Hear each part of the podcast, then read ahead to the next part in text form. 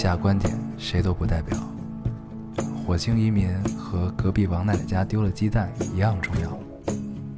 这里是 Loading 电台，我们只求在大家 Loading 的时候带来点无聊。Felt like the weight of the world was on my shoulder. 大家好，欢迎收听 Loading Radio，我是老高。我是 L，新的一期又跟大家见面了，开心很开心。非常开心啊！嗯 有了一个节奏打点儿，很好。这期我可能会一直在咳嗽啊，所以、你离吐血也不远。对，就大家见谅，见谅啊。我我我们到了一个相相似吐血的年纪。就是什么？我现在每天，我估计就是上火上的，我每每天起来，我就会咳到说不出整话。嗯这个稍微再休息一段，应该就好了。嗯，嗯，真的，你感觉上了岁数以后，熬完夜缓不过来，啊，然后又咱们最近又在连续熬夜 熬夜然后还喝酒，啊。我觉得我这十一没干别的，主要喝酒是特别上火的一件事儿，对吗？，就是因为都是粮食嘛，嗯，然后还是浓缩的粮食，所以就特别容易上火，对，再熬夜就完蛋。而且感觉这个酒气一直都散不出来。嗯我最近时常有这种感受，嗯，就是你喝了大酒以后，这个酒气有点散不出来的感觉，嗯，就它会把你整个人都搞得不舒服。就很晕，哦晕晕晕乎乎的。嗯，嗯，很不美妙的。是，但是还行，喝至少喝酒过程中很愉快，对，很开心 没有明天，没有明天，没有明天的感觉。但是都喝到了明天。对，都喝到了明天，嗯，真的是。而且以前呢，你感觉喝个酒，你撑死了三四点钟，两三呃四五点钟就完了。啊，现在都他妈一喝喝到早上，经常是早上七八点钟还没喝完，对然后经常是你缓过来的时候，发现已经九九点来钟了。啊，太可怕了。以前觉得这种是很美妙的体验，嗯，但是岁数大了，又经历了很多次以后，你会发现这个确实很伤身。很伤身，很伤身身。这个我们电台听众们不要向我们学习这一点啊，对，还是要向我们学习我们的温文尔雅，是吧？对 对，知书达理的这种啊，嗯品德高尚，对啊，你又开始讲道理了。对。这个十一呢过得还是很愉快的。嗯，我们先是看了电影《影》，对，本来还有几个电影想看，《无双》啊，据说发哥依旧很帅，对对对，但是没有机会，没有机会，没有 机都用来喝酒了。确实没给自己留这个余地，也不知道为什么。就怎么每天都在喝酒为什么？其实也不是每天，主要是这个，你只要喝一次就耗掉两天，啊？确实也不是每天。对，然后呢，我们又看了一次演唱会啊，对完成了这个演唱会，嗯很愉快。然后很多人以为我被警察抓走了 对，我看当天晚上还有人艾特我，啊，然后后后后来你不是发给了一条，说我这辈子第一次在汽车里喊话，对，是什么呢？就是我想，我觉得就是跟大家说一下到底怎么什么情况。你要开始讲道理，对，对是什么呢？就是因为因为要先进场彩排嘛，然后我们进场彩排的那天呢，一共两天，然后第二天的时候呢，门口围了很多人，应该得有四五百人了。嗯，然后其实其实还 OK，第二天彩排的那那天，对，就其实还 OK 吧。但是呢，就是警察叔叔也在，嗯，就是当时那边的派出所的警察来了，嗯他们呢就就希望能把这些人群疏散一下，因为他们怕引起这个安全安全隐患啊。嗯大家都是好心，然后呢，等在门口的这些粉丝朋友们呢也是好心，都希望支持他嘛，对吧？对，怎样怎样，这都可以理解。但是呢，就是但是一旦妨碍了这种就是公共秩序和安全，那这个我们站到立场一定是去支持警察叔叔的工作，让这个这个事儿能得以进行。因为后来警察叔叔跟我们说，就是如果人群再不散，他的这个演唱会的这现在今天的彩排就必须得停了。嗯这人你赶紧走，嗯回家，嗯然后你回家，这帮人才能散，嗯是这意思，所以我才后来出去了。然后警察叔叔说，就因为我当时想找一喇叭，找一扩音器，因为人特多，我光喊听不见，然后发现没有扩音器。警察叔叔说，你等会儿我把警车开过来。”当时我的腿就软了。你等会儿我把警车开过来。然后开过来之后，我本来想像电影里一样很有气势的，拿着那个 那个对讲机站在外边儿说话。结果拿着说的时候呢，一个这是这线不够长，还有一个呢就是那话筒对着那个喇叭的话会有那个噪音滋滋出来。对，后来假如说你坐车里，对流畅。对，嗯说你坐车里，我说行，后来就变成这个样子。对我看到的那个视频，你是翘个二郎腿，腿还在外边儿。因为我觉得我全坐进去呢，毕竟是警车呀，还是有一丝不甘。有一半抗拒，所以留了两条腿在外边。哎呦，这个体对但是验还是可以的。是，但反正后来喊完话呢，也也起了一段时间的作用，起了一段时间作用。后来大家就也都散去了一阵儿。嗯然后后来我走的时候，发现门口又是又是一堆人。对，反正就是还是希望大家能多考虑一下，就是大家公共安全的问题啊。对就是大家都，我也能理解大家想见到自己喜欢的人的这种心情，对但是越到这个时候，咱们就越应该更理智一些，对对吧？对，嗯因为人一多了，确实是有问题。嗯。对，不知道谁是怎么样，怎么样，对，怎么样。就主主要就是人一多就特别容易，就是万一有一个什么骚动，可能并嗯不是实际那个骚动的样子，但是但是大家就因为前都面很紧张毕竟是可能十一啊。知道真相的只有第一圈人，对对对对然后呢，你后边什么都不知道，跟着一起哄，那踩踏事件不就是这么出来的是的。这种事儿，对，所以大家还是多注意安全啊，这个是。事儿。然后晚上那么晚在那儿等着也不安全，嗯，对，行，不是什么大事儿，跟大家分享一下这个经历，分享一下坐在警车里喊话的经历，对，还是很妙，不希望再有第二次了。哎呀，确实不希望再有第二次。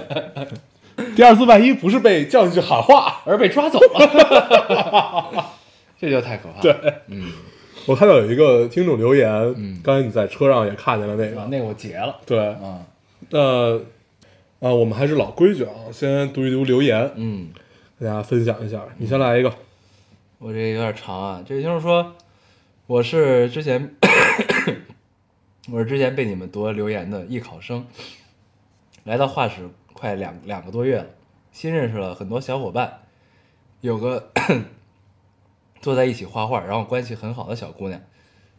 那天我们画画 实在困得不行了，我就说一起听电台吧，醒醒脑，想着听听你俩更新的那一期。她说你在荔枝听吗？我说在喜马拉雅。当时想听最新的一期，就想着赶紧点开。接着他又说你有荔枝吗？我说没有。我当时很害怕，他会有别的电台想，他会有别的电台想听，一直在点开手机啊。然后他说你知道烙丁吗？我愣了一下，说你说啥？呃，烙丁，烙丁电台。我说老高烟偶，他也愣住了。然后他说我俩说的是同一个，对吧？嗯 然后他说那两个老男人？问号。他说对对对对对对。当时那一瞬间我特别开心，第一次在现实中遇到了和我听同样电台的人，得知他说的也是烙丁以后，差点没从座位上蹦起来。说真的，在现实里遇到一样听电台的人真的好棒啊！我俩边听还边讨论你俩之前的事情。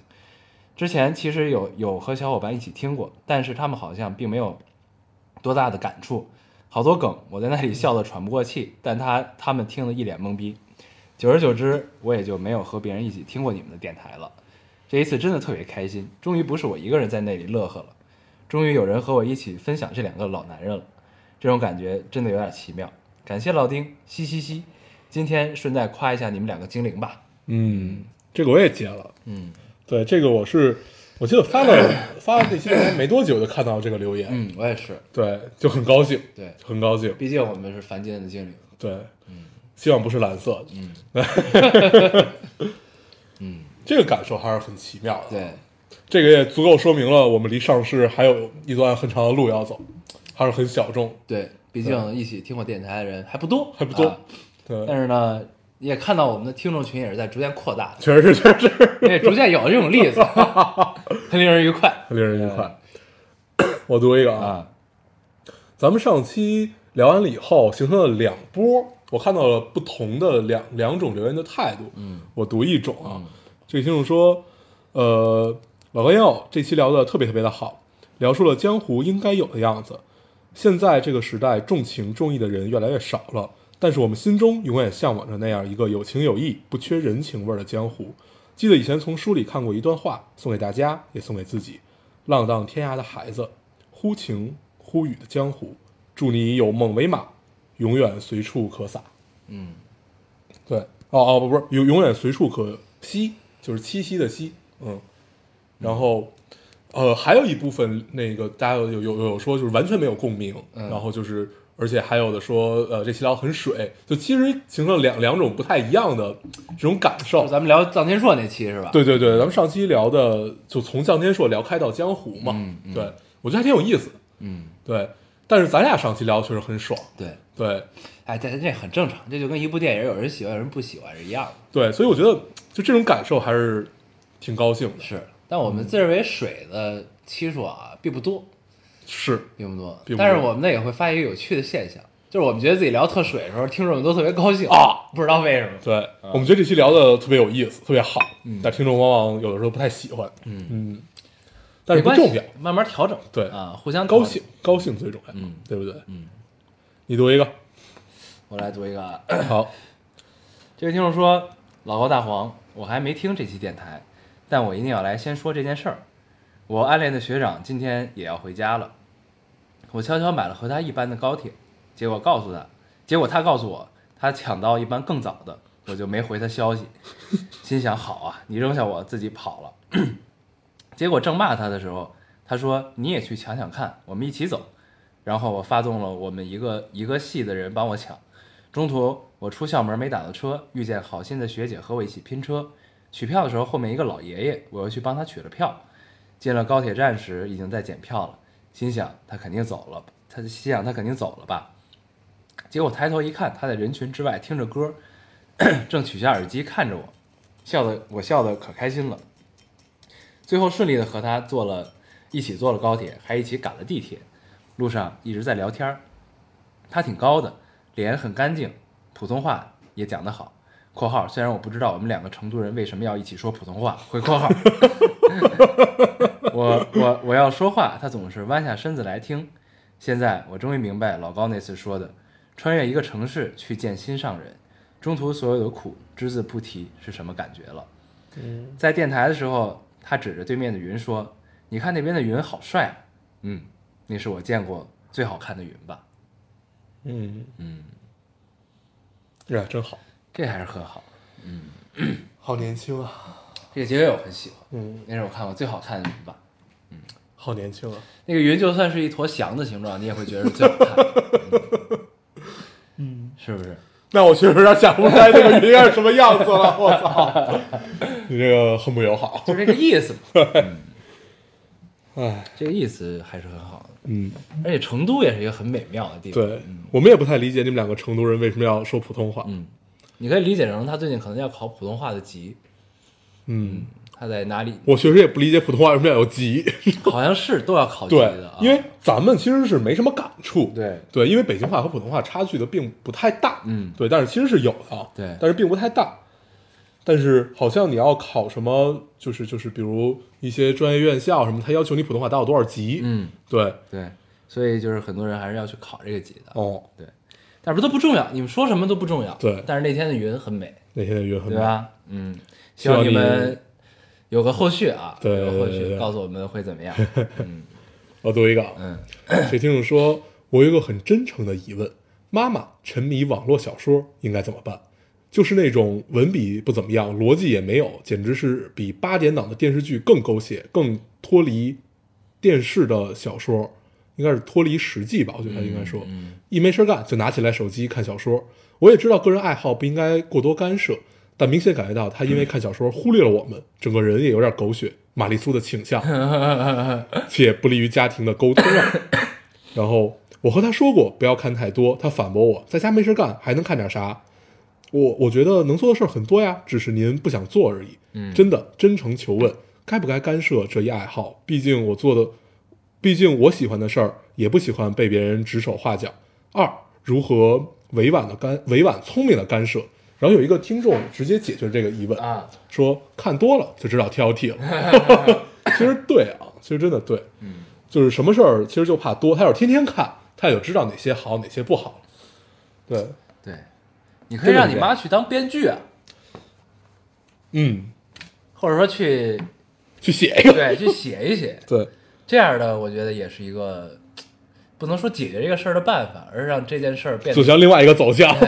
变得更有意义和作用。对啊对，对，我觉得这也是一个办法。确实是，但实际上真的就像这个听众说的一样，就是看多了就好，就什么东西量变到质变的这种过程就是一瞬间。嗯，对，就是你前期所有的积累到你质变那一刻，其实 OK 了。但是多看也总是好的，我觉得。嗯你可以帮你妈买点你觉得好的书，嗯对吧？嗯放到她那儿，建议他看一看，嗯，嗯，也挺好的。对，行，嗯，我们我最近在看《人类简史》，那个特别好，看了二十篇可以聊一宿，真的就是你那前二页就可以聊一宿，对特别好。那个是可以看的。嗯但是我每回看完这种就会陷入深深的迷茫，嗯但是后来就忘了。嗯，就是你，你发现你会发现看这种书，其实你不太用想明白什么，这事儿离自己生活还是比较远。对但是这个事儿，其实不远。嗯对它它的远是我们认知上，因为我们觉得我和人类之间的这个距离很远，但是实际上你就是人类的一员，是是这个距离。这个东西嗯，它我觉得最大的作用是在于知道你到底是从哪儿来的，嗯你这个种族是怎么回事儿，然后并且你能在一些问题思考一些问题的时候，能跨越种族、跨嗯越家庭的羁绊，去想我们这个物种的问题。嗯就是这样的话，可能大部分时候用不上这个东西，但是在你思考很多就是形而上的问题的时候，其实是很有帮助的。这个东西嗯，嗯嗯，这是我看这个东西比较大的一个收获。啊嗯嗯，我们可以找一期来聊一聊这事儿。等我看完呢。行行，嗯，你读一个，我那书现在放哪儿我都不知道，行，我得找找。你不用现在哎你一提到这事儿，我靠，我那书呢？没事儿，这个 Kindle 上也有。嗯，对行，你读一个，我来读一个。嗯，这听众说：“老高，你真是个爱讲道理的人，这个 这个很妙。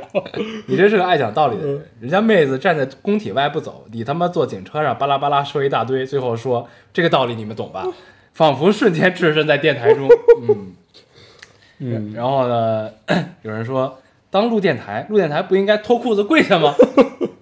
然后这个听众说，嗯，脱裤子。老高身边人有点多，对，确实是我们现在已经都穿上裤子了。我都不记得我说了这个道理，你们懂吧？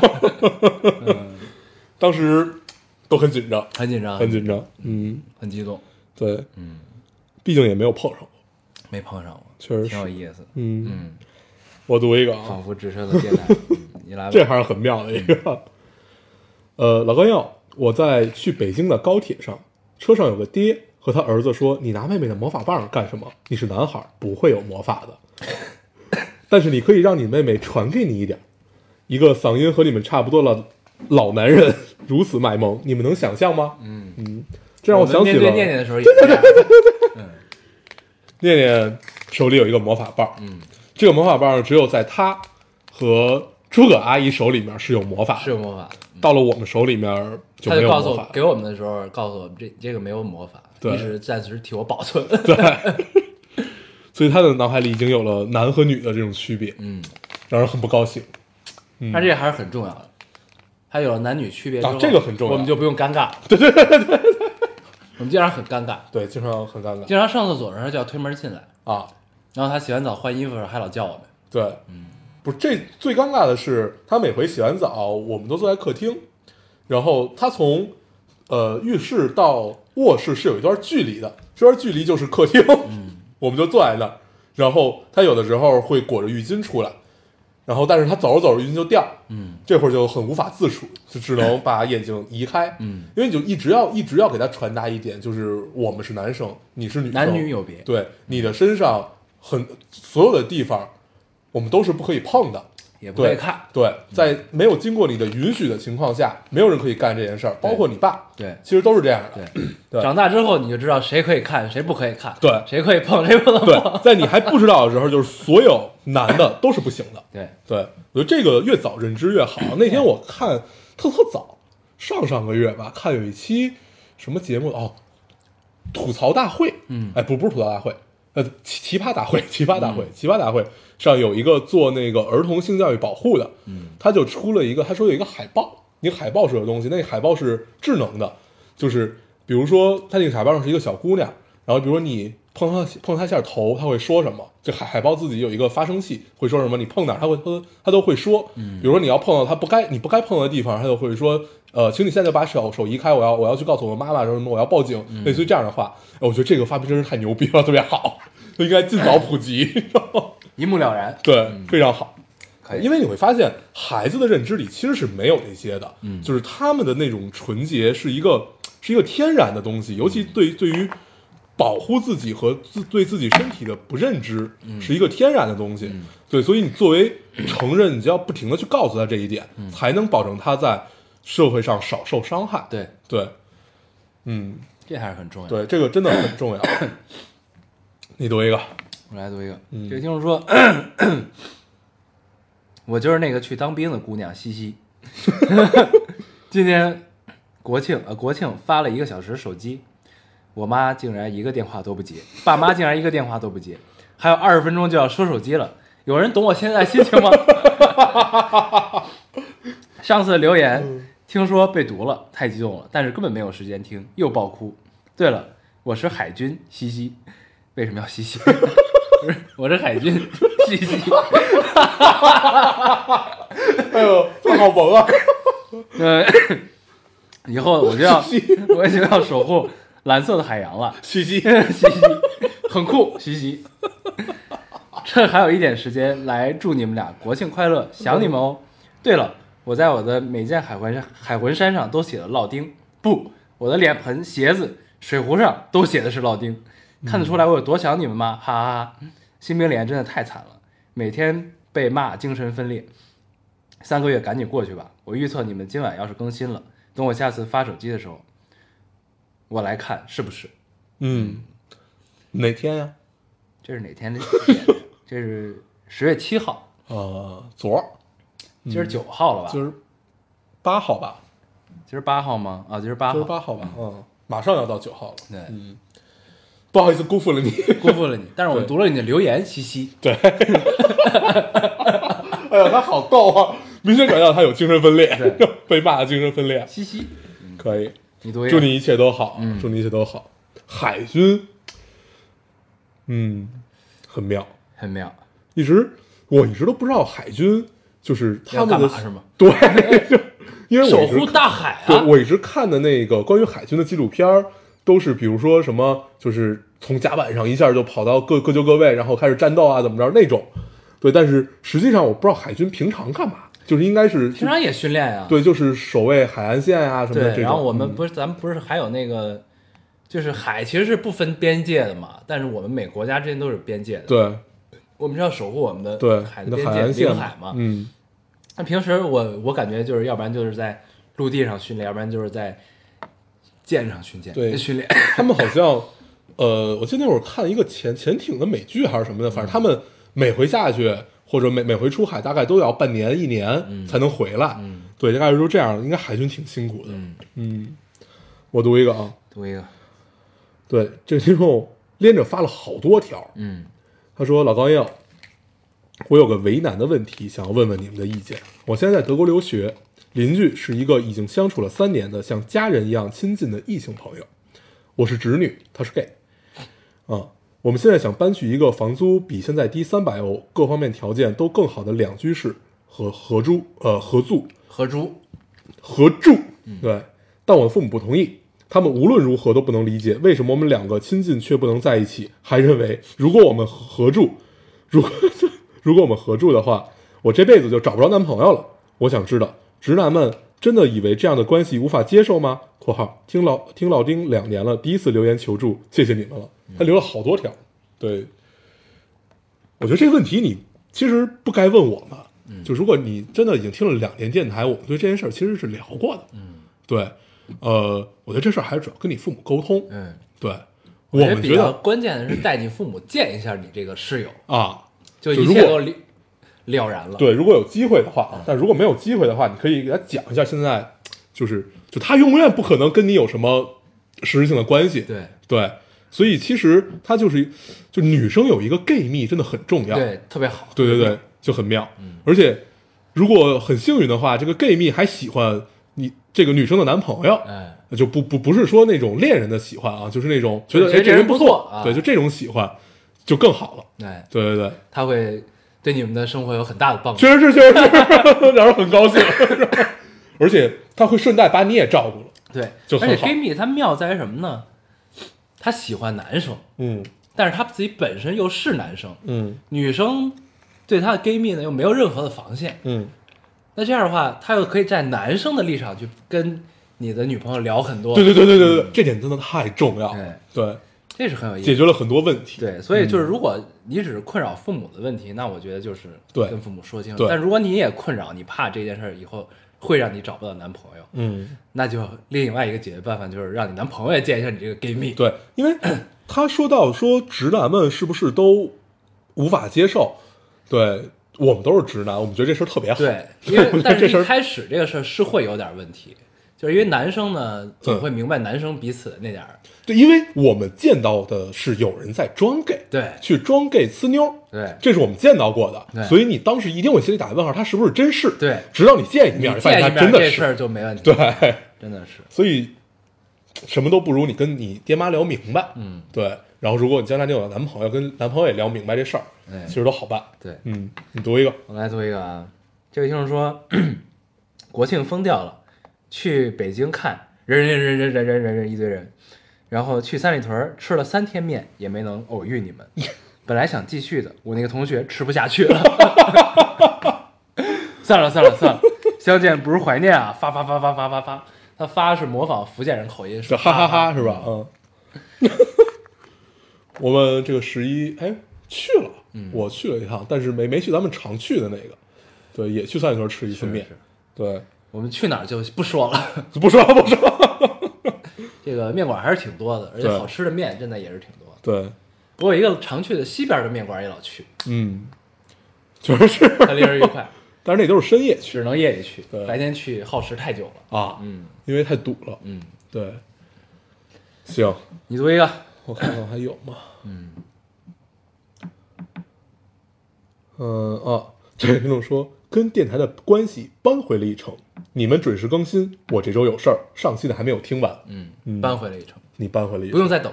对，但是现在看起来好像我们又输了一城，因为我们这期现在是十点四十四，嗯，不知道能不能保证周八更。对，这确实是。对你读一个，我来读一个，这位听众说，老高大黄最近做了一个很重要的决定，我决定去当美术生了。嗯。呃，学画五年，一直不敢想这一条在父母看来有些与众不同的道路。也是因为最近很受一个姑娘的触动，她主动退出了实验班（括号是生物竞赛），是生物竞赛生（回括号），义无反顾的去学了美术。那些真正热爱一样东西的人真的很酷。她和我说的时候，眼睛里都发着光，真好。嗯，羡慕，羡慕羡慕，很羡慕。嗯嗯，是，就是一个实验生能退出，然后去学美术，这说明是确实应该是真的喜欢。嗯，这其实很重要。对。而这是我这我一直都觉得这是，就是年少时候最可贵的这点东西了。对，嗯。当然，你那时候最可贵这点东西能留到今天，其实是更可贵。嗯，嗯，最近我们时常有这种感触。对，就要保持，就真的就是为什么一直都爱大家都爱说不忘初心，不忘初心这种东西，嗯。因为你发现你确实老忘，对，所以你才是不知不觉吧。才会说，嗯。对，就是如果你有幸能 美术生这条道路能一直走下去，工作之后也继续做这个事儿，就是这个初心就真的很重要，对。嗯。因为有、因为见过太多迷失了的人。了，啊，真的是，确实是。嗯。嗯，而且人人特别容易不知不觉就开始混，对，然后安于现状，怎样怎样怎样。嗯。当然这不是坏事儿啊，但是你想起来的时候，有一丝不甘心吧？，对你想起来就是你自己当初的那些热忱的时候，就是如果觉得自己还是那块料的时候，你可能在那一刻你可能会做一个决定。嗯那有些人呢就觉得确实也无能为力了这事儿，嗯那我只能继续去奔我的生计生活。对，这都是个人情况不一样不对同啊，但是还是觉得就这种 最初的热忱是很可贵的。嗯所以能在年轻的时候做这种决定，希望你到感觉自己坚持不下去那一天也别后悔，也别后悔。嗯嗯，加油，我没了，嗯，你还有吗？我还最后一个，那你读了吧。这听众说还记得我不？去年你们读过我到东京的第五天发出来的评论，呃现在差五天就一年了，感谢有你们陪我。有时候想想，或许我也可以写一本《东京一年》。一个人在国外的日子其实是很难形容的，在这个过程中，我慢慢的意识到很多事都不会和想象中一样，比如友情，比如爱情，再比如，我以为自己不会这么想家，还有害怕长大。今天天气很好，天空很蓝，也想给你们看一看，嗯，然后发了一个我看的天，我看见这个《东京一年》，就是蒋方舟那本书我看了，嗯，对，挺水的，啊，没有没有，不不不能不能这么聊，不能这么聊，还行还行还行，就是你能看到，因为蒋方舟一直在我生命中是有一个一个不太一样的，就是他有个标签儿，对，因为他是跟咱们同年，嗯，然后他算是少年得少年得志嘛，然后就很快就八九年吧，对八九年，就是很快就咱们一代嘛，就很快，然后慢慢慢慢你看他沉淀沉淀沉淀下来这套东西，我觉得还是挺有意思。嗯，对，一个他一个李诞，嗯，我都觉得就是是咱们同同龄人里面就是比较有意思的两个人吧。李诞真的还是对李诞是最妙的，很妙很妙很妙，因为仿佛老能看见自己的影子，就是你啊看李诞的时候，对，真的是。一个北方男人，骄傲自信又他妈脆弱。啊，也承认我就是懒，对。啊，这那，嗯，然后他也承认自己是一个流于表面的人，对。怎样怎样怎样，对。对，我特别喜欢他身上那股串儿明白装糊涂的劲儿。嗯，对他要比窦文涛那种串儿明白装糊涂更舒服点，更更少年，更少年。嗯，不知道他以后什么样啊，但是希望不忘初心吧，他还是很无所谓妙。嗯，行，那咱们这期我们这期主要跟大家聊两件事儿啊，一个就是我们看了一场演唱会，嗯然后还一个就是看了一个电影。嗯，对，我们先聊哪个呢？聊电影吧，嗯，这个电影是老毛子的导演，某导演，某导演。某导演。硬，嗯，你先说说你看这电影啥感受？我看这电影，其实我没有没有什么特别大的惊喜和意外啊，嗯。就是因为某毕竟已经是国师了嘛，嗯。那国师的这个地位，他出品的这样一个东西，就必须是这样，嗯。就必须自然而然就是这样，就是所以我并不意外。嗯。那嗯，因为你看这个电影的时候，你是有一个预期的，就是你知道他的镜头、他的美术、他的审美这套体系一定是非常精密和完整的。嗯。但是呢，还是让我有些有一点让我特别意外，就是我到现在都记得有一个场景，就是孙俪跟邓超俩人在那个密室里，嗯，他们彼此开始就是要要去靖州打那个什么将军来着，叫？胡兵那角色，胡胡军演啊那个，胡胡胡军那角色 要打那个将军，他得让他的替身靖州能战胜得了他，嗯。所以就教他怎么打。然后邓超的就是那个那个叫什么主公的真身，嗯，然后去扮演子瑜，扮演这个刀，就是胡军的这个人的刀法，然后去跟他过招。嗯。后来孙俪说就是要以柔克刚嘛，嗯，然后那个是至阳的刀法，然后如果把这个女性的阴柔，对融进去，是不是可以破解？嗯，然后呢，然后用了一个升格，然后孙俪一身那种黑白色水墨的衣服，然后在那儿舞动起来的时候，就这一画面让我觉得还是牛逼，嗯很让我意外。为什么？就是咱们想象中的水墨呢是没有任何规则，就是他妈的黑黑白白，然后你留点留点意境就可以了，因为你确实看不出规则来这个东西，对吧？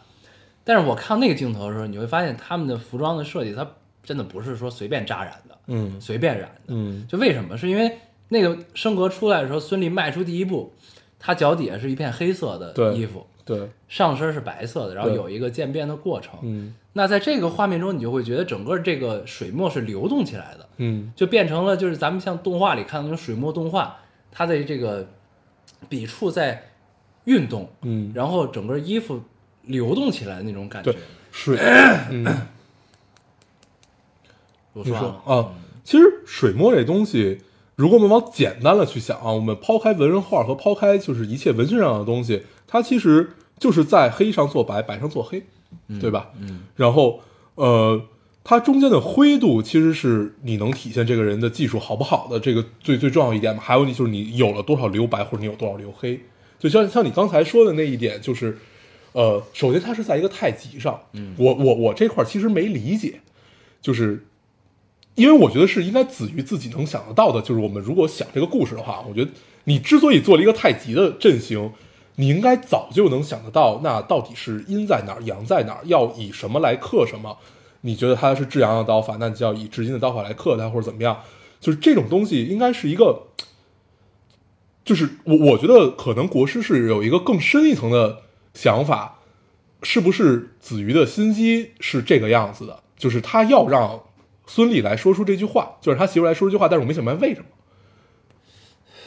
对我一直在想这件事儿，但是后来我决定算了，就是不不去纠结于它，因为你整个电影看下来，其实我是没有惊喜的。嗯对我唯一惊喜的点，就除了刚才你说的那个，还有一个就是，呃，他们以这个就是伞，这个伞的用法，然后就日就是一帮人冲过去、那块儿，我觉得是很惊喜。那块儿觉得原来想象力在国胜脑子里还可以有这样的玩法，我觉得那块是想象力。嗯，你说这我想到另外一点，嗯。也很让我意外，就是他们真的到靖州去跟人要决斗的时候，嗯。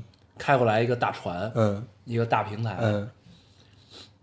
然后镜头转到里边，其实有很多人，嗯。我当时一操，这不特洛伊木马吗？对，特洛伊啊，对它其实整个故事啊，包括就是它里面的这些桥段都特别西方，嗯，就是它其实就是一个哈姆雷特式的故事，然后他自己也说这是一个莎士比亚大悲剧，对，然后用了，但是就像那他在小小说那期里说的是一样的，他到最后其实也没有很悲，嗯因为靖州活下来了，嗯对，但是我觉得啊，我觉得其实活下来了更悲，然后因为相当于你是在用别人的身份活，尽管你从底层一下跃到了一个将军这样的一个角色，嗯但是内核还是极就是非常悲伤，因为你永远不是你，对，你永远不是那个还能用热烈去爱孙俪这个，就是他孙俪这个角色，他那角色叫什么来着？我也忘了，对，就孙俪，孙俪这个角色是那个靖州了，就是你永远处在子瑜和靖州之间的这个灰，这个灰度，所以我觉得这个水墨完整了。永远很拧巴了，，对，嗯，对，因为其实你说白了，水墨你再说他意境再怎么样怎么样，如果你不懂或者说你一知半解的话，你看它就是很拧巴，你看不明白。因为他到反正我就看不明白。嗯，他他妈，他也，他就他其实最终变成了，他其实是从一个有根之人到最后变成一个无根之对人，对，他一直在寻根，对在寻根的这个过程中变成了无根之人，这是最讽刺的。对，对他们就没有根了这个人，对，但是就是我们俩都觉得这事没有太大的惊喜，是为什么呢？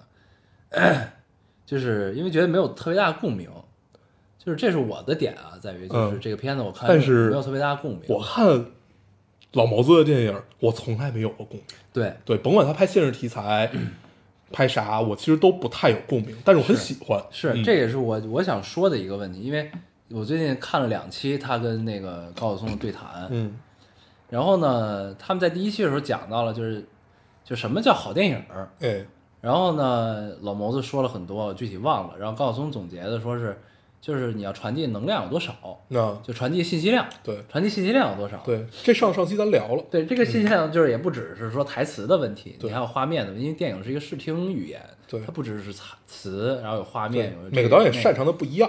嗯，对，然后呢，然后某导演一直他有一个观点，他就觉得随着，然后我还看了一个红魔对他的访谈，嗯。然后就是他是就看问他怎么看这个电影行业的发展，他觉得现在发展的很好，这样那样夸了一通，夸完之后他就觉得，但是现在逐渐评判一个电影好坏的标准，他觉得变单一了，对，就是你只能说是这个好故事。票房怎么样，就是、就只有票房，嗯。那那票房好的不一定都是好电影，他是这么对。说的。那票房不好的也不一定都是差电影。对，然后呢，那这就就其实就是说，就是我觉得它的深层的意义就是在说，就是电影毕竟是门艺术，那这个东西你怎么把这个东西用你又让用技术去展现你的想法，嗯传递一个东西，去完成这样一个作品，让它变得完整，让它是一个很完整的东西。你的审美体系也好，你的镜头语言也好，你的拍摄方法也好，还有你的故事，那最终其实都是综合的一个呈现嘛。对，这个事儿。对那因为就是，那我觉得他另外一个更再再深层次一点的话是什么呢？就是就是可能有些，因为他是一个拍电影拍了这么多年的人，就是嗯他们就大家对电影的理解已经发生了不一样，那逐渐的。就是，我就说直白一点，就是观众可能也没有跟上这个步伐，嗯你明白吧？嗯而且这当然这跟我们现在的经济环境、我们国家的情况都是有关系的，嗯对吧？就是咱们，我觉得我自己本身看电影也发生了变化。你像上我上大学的时候，我特别爱看那种没有意义的电影，嗯就是特别苦大仇深的，或者说看完之后闷了吧唧的那种大闷片儿。嗯我现在绝对不绝对不会主动看这种片子了。嗯为什么？是因为我的生活有了很多别的东西充斥，嗯然后有能有正能量，有负能量。嗯那我回到家之后，我现在想看到的可能更多的是开心麻花这种电影，你知道，嗯不是说他们不好，他们的喜剧也有的时候也很高级，嗯但是就是就是每一个人追求和每一个人表达的方式是不一样的。对，那就是，当然这个这个东西可能在很多观众看来是借口，就是说你拍不了这种这个让大家怎么样，你只能弄这种，所以你就这么说这个话。但是你也可以这么，你确实也可以这么理解，因为某也确实没有拍过说像大喜剧就是大搞笑的这种片子，也没拍过，对吧？但是你不可能说要求一个导演他你必须能完成所有的东西，这也是其实咱们一直在在在去再去再去提倡的一个就是所谓的匠人精神，对吧？就是就是你能把你一个擅长的方面做到极致也可以，嗯对吧？是，嗯，就是所以就是你说到这儿，我就觉得这个东西，我肯定是不愿意说说去说观众不行怎么样怎么样，这个绝对是在电影行业中是最最大最错的一件事儿。嗯但是你某些情况下，你确实有这种情况存在，嗯就是这片子你看过的人，喜欢电影人可能真的觉得就是某确实还是厉害，我们看完之后也觉得厉害，嗯但是我们看完之后出来说的第一句话就是这片票房一定不高，嗯对吧？嗯，但是那是不是我们自己潜移默化也被影响？对，我觉得这事儿是这样啊，嗯，首先我们要把电影和就是 我完全站在一个观众的角度上去想这件事儿的话，我觉得电影和票房这是首先就是两是两两件事儿。对，有一些电影它就是要为票房服务的，嗯对，比如说咱们说一个最简单的例子，《让子弹飞》。嗯让子弹飞其实它本身来说，甭管你姜文夹杂了多少私货或者怎么样怎么样，但是你最终想就是我要拍一部能赚钱的电影，我要拍一部能赚钱的电影，对吧？嗯所以让子弹飞变成这个样子，大家还很喜欢，嗯高级，嗯没问题。对，但是之后的一步之遥，那它就是纯表达自我，嗯嗯，而且痕迹很重，那你票房必然就是这个样子。但是你就一定能说《一步之遥》是不是一部好电影吗？嗯对，姜文自己后来也说，他说那我就再也不干这种包饺子喂猪的事儿了，对吧？嗯对，就是这话其实说的已经很刚很狠了，就是这就在他作为一个世界级的导演，你能说来这这样这样的话，能看出来他受多少创伤？嗯对，所以我觉得还是大家评判的标准要多元。就一直我们电台里不停的聊，就是我们希望这个世界上所有的作品和所有的导演，他们都是多元化的，而不是只有一种评判标准。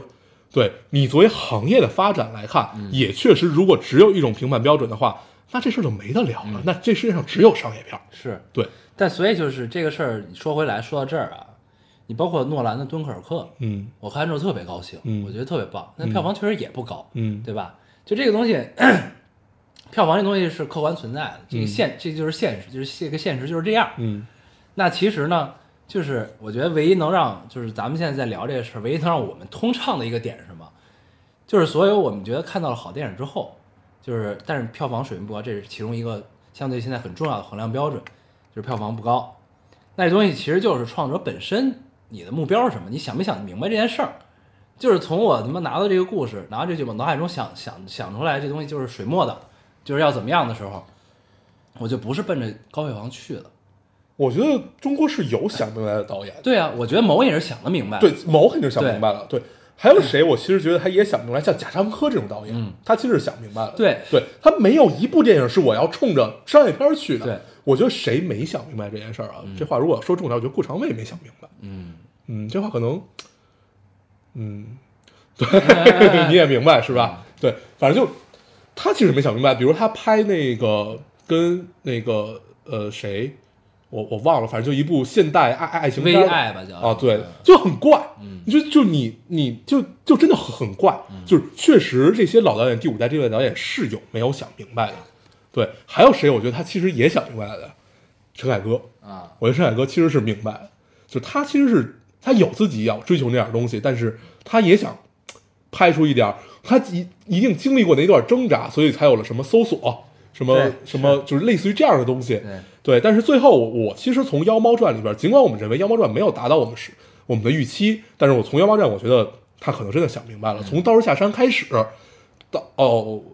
刀士下山之后就是妖猫嘛，我觉得他真的是想明白了，是嗯，所以我觉得这问题是双向的，就是观众的需求可能在这儿是一方面，但另一方面就是你创作者能不能调整自己，对，对吧？就是你这个东西你双向想明白，那这事儿其实就就通了嘛，两边都 OK 啊，这个事儿，嗯对吧？嗯这也不存在什么，就是还要谁什么影评人什么出来站台说这个不是这样的，然后那个对吧？嗯然后又又有什么这不甘心这那哎，的，影评人这种事儿，就是你但凡在圈里混久了，你跟很多人有了瓜葛，那这件事儿就不可能纯。是，对，所以反正就是我觉得就是所有人都就是创作初心想明白对，就可以了。对然后你收获的其实是，这就跟当时那个叫什么，就是梁文道在圆桌派里说过一句话，嗯就是因为他说原他在圆桌派里说有很多粉丝留言说他说了一个事儿，说这个东西很很简单，我们就不多说了。嗯但是很多观众就说这个时候你还是要多说点，因为我们不懂。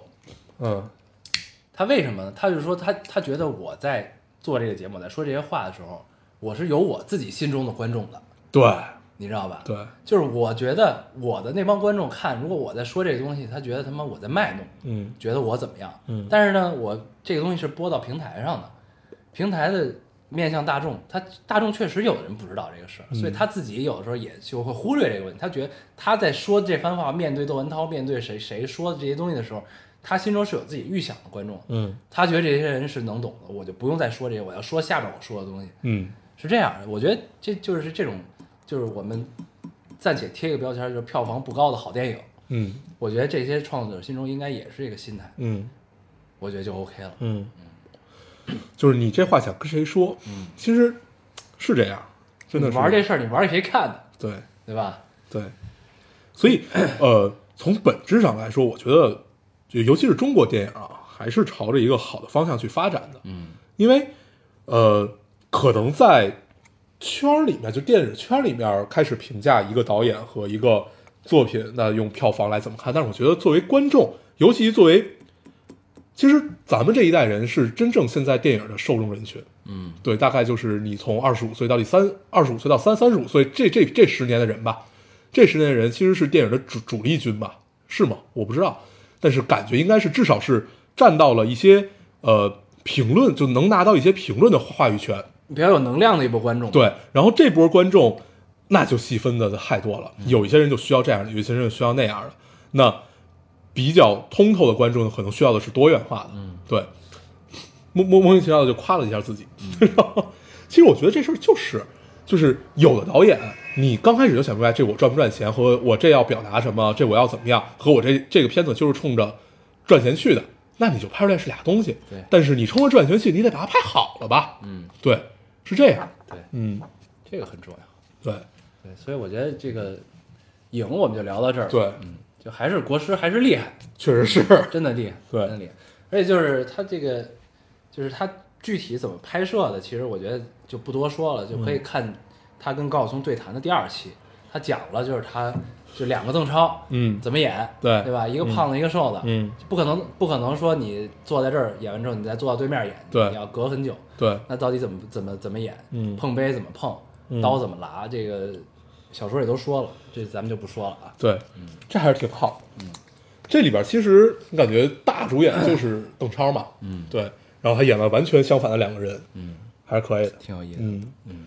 行，影咱们就聊到这儿吧。嗯。对，嗯还是值得去看的值得。这电影也只能在电影院看，嗯对，你在视频网站上看是感受不到那种水墨的威力的。嗯嗯，嗯行。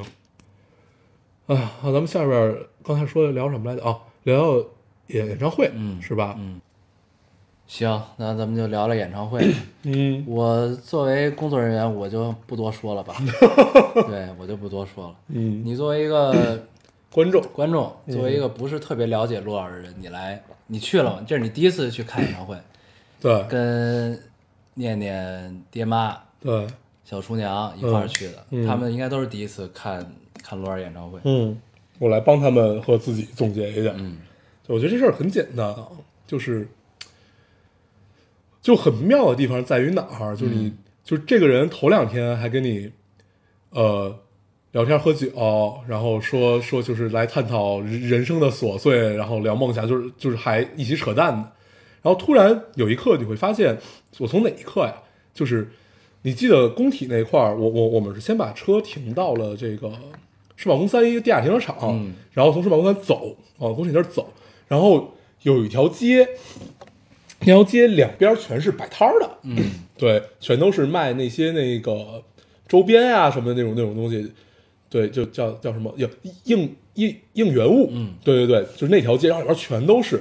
然后当时天色将晚，我就走那条街，我跟念念爹走在前面，嗯然后他们那个姑姑娘们走在后面，嗯然后我走一条街，走一条街，就发现全都是罗老师的脸，所有东西上都是罗老师的脸。然后你突然这条街大家之前也很熟悉。对，这条街都很熟悉。不，最妙的地方就是最特别，当时我感受到一种穿越感，就好像昨晚跟我聊天的不是他。然后这是最大的一个穿越感，就觉得哎这人怎么突然就变了？嗯对，然后走走走走走，然后直到他上台那一刻，然后你发现，嗯，这个是他。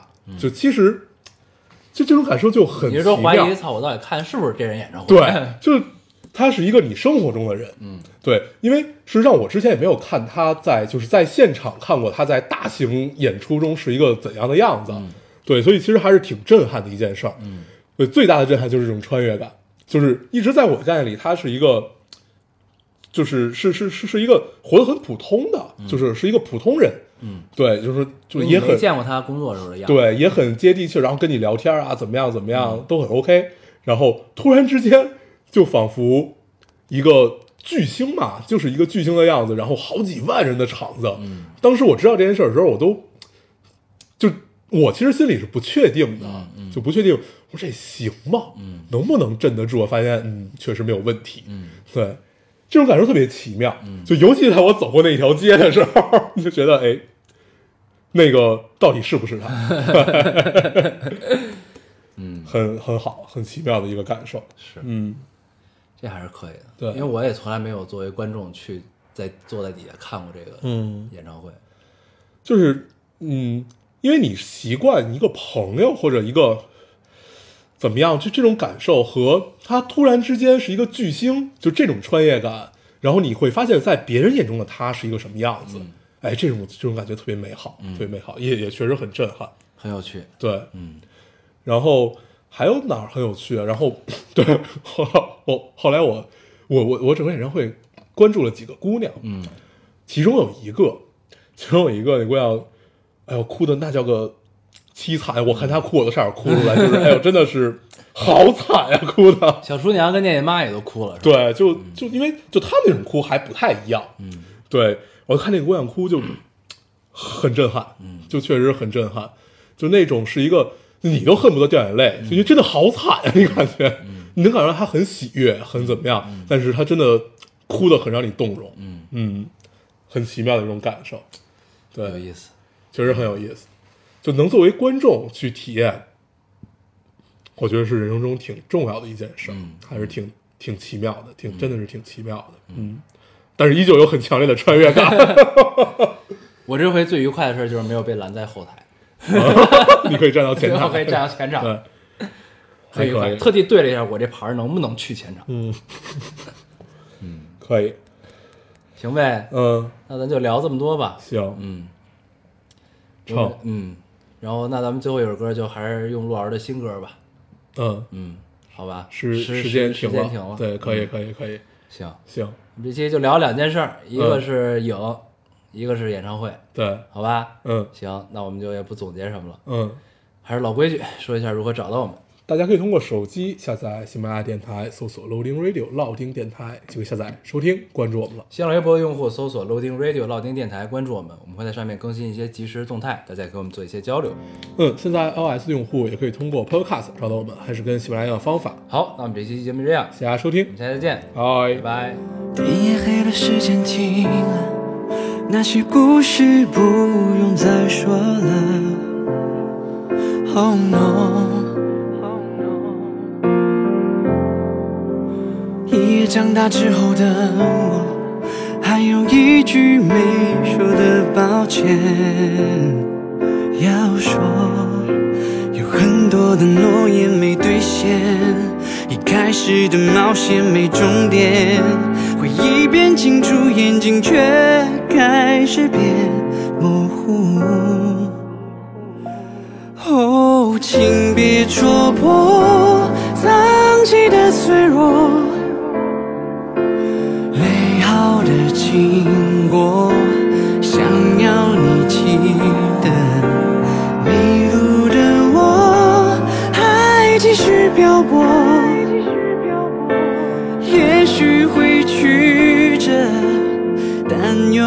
才值得。可能现在你不快乐，可能那些伤口都还没愈合。后来我也学着沉默，学着面对遗憾，不愿再去说。对不起循环着，那一段我一直收藏着，害怕睁开眼，回忆就已经飞走了。哦，请别戳破藏起的脆弱。美好的经过，想要你记